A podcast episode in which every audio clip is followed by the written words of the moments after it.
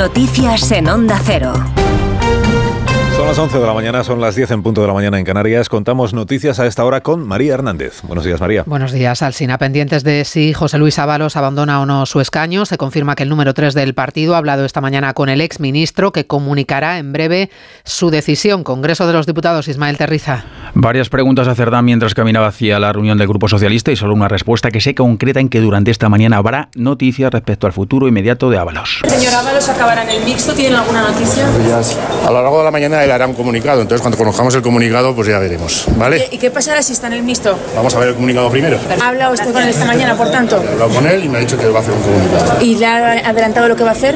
No. El número 3 del PSOE desconoce los detalles de ese comunicado. Recordemos que Ferraz le dio hasta las 12 para entregar su acta. Hasta ahora lo que tenemos es una cámara enfocando un micro de pie en el patio del Congreso. Sobre la posibilidad de que Ábalos termine en el grupo mixto, el diputado del BNG, Néstor Rego, cree que no es buena idea.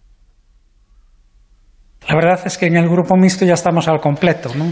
La presidenta del Congreso, Francina Armengol, ha defendido que todo fue legal bajo su presidencia en Baleares, pese a que su gobierno compró mascarillas a la empresa del caso Coldo. Defiende que a ella no le salpica y que se siente asqueada. Indignadísima estoy, no indignada. Es que me parece absolutamente reprochable y me da asco pensar que alguien se pudiera lucrar de la compra de material sanitario en un momento donde en España se estaba muriendo cada día muchísimas personas. Es una situación evidentemente vergonzosa. Que la Audiencia Nacional asuma los casos de narcotráfico tras la tragedia de Barbate. Lo propone en un informe la Asociación de Jueces Francisco de Vitoria, asumir las investigaciones de las redes de narcos para evitar que se quiebre el Estado de Derecho. Eva Llamazares. Barbate la línea o Sanlúcar sufre la sobrecarga de trabajo en sus juzgados por causas complejas de narcotráfico. Son pequeños, resuelven asuntos civiles, penales y de familia, como se diseñó en el siglo pasado. De ahí la primera propuesta del portavoz de la Francisco de Vitoria, Sergio Oliva. Una batería de medidas para evitar que se quiebre el Estado de Derecho. Por ejemplo, que la Audiencia Nacional asuma de una vez por todas la competencia en la investigación de este tipo de delitos. Denuncian que el clima social puede volverse opresivo e irrespirable para los representantes del Estado de Derecho en la zona.